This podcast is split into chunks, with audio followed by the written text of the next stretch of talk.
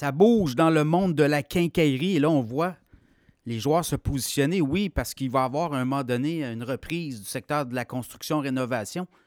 Beaucoup de Québécois qui ont mis sur glace leur projet. Et là, on le voit, les bannières euh, se repositionnent tranquillement.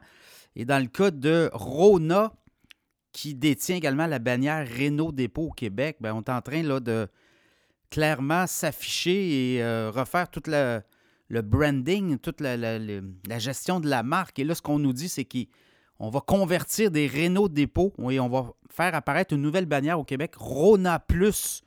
Donc, au cours des prochains mois, prochaines semaines, on part avec euh, notamment à Hall, Sherbrooke et dans le coin de Montréal, les Renault Dépôt. On va convertir trois Renault Dépôt en Rona Plus. Et là, c'est une nouvelle bannière qui fait son entrée.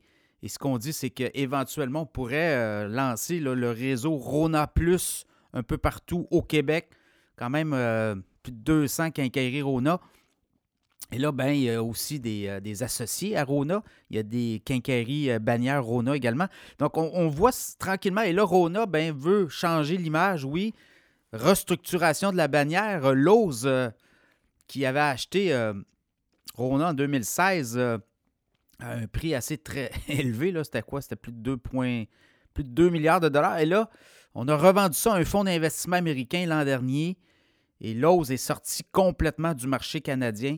Et là, ben, c'est euh, Rona, c'est euh, ce fonds d'investissement américain-là qui, spécialisé dans le commerce au détail, est en train de refaire la marque, est en train de refaire le réseau également de Rona. On aura des fermetures. On le voit, là, Rona, depuis un an, c'est la compression. On a fermé le centre de distribution à Montréal. Euh, on est en train de restructurer l'entreprise. Et là, ben, nouveau, nouveauté, ça va être des, bannières. Donc, les Renault dépôts Éventuellement, il y en a une vingtaine pour être reconvertis en Rona Plus et certainement où on a un Rona tout près d'un Renault dépôt, on pourrait peut-être avoir aussi des fermetures. Donc, on est dans ce contexte-là. Évidemment, la baisse des taux d'intérêt va jouer beaucoup là, dans les dépenses à la consommation au cours des euh, prochaines années.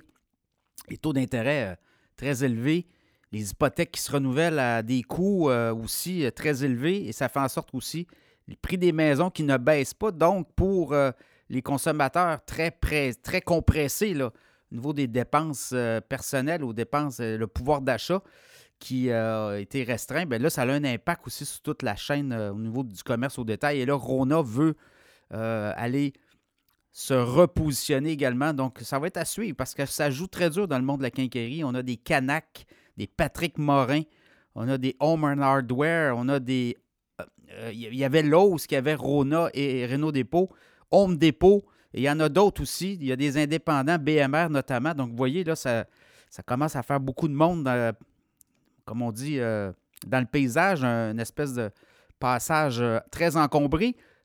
Donc, ça va être à suivre. Rona qui va changer le nom de ses bannières également.